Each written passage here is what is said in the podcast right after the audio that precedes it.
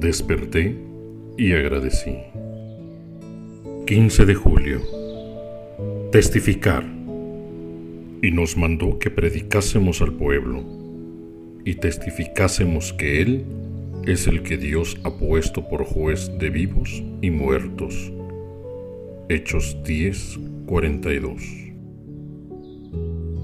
El verdadero sermón no es una simple obra humana sino una obra de Dios.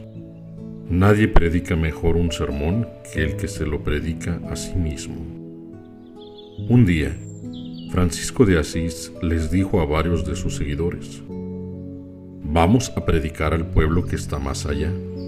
Por el camino, se encontraron con un humilde caminante muy apesumbrado. Francisco no tenía prisa y escuchó atentamente mientras le contaba sus penas.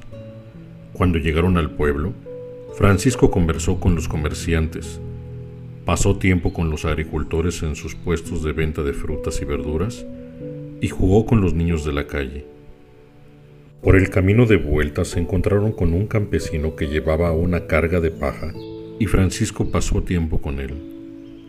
Terminó la mañana y el grupo regresó al monasterio del que habían partido temprano aquel mismo día.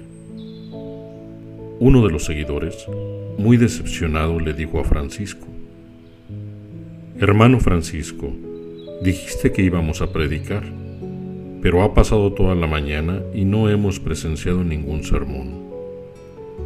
Francisco respondió, Pero si nos hemos pasado todo el camino predicando,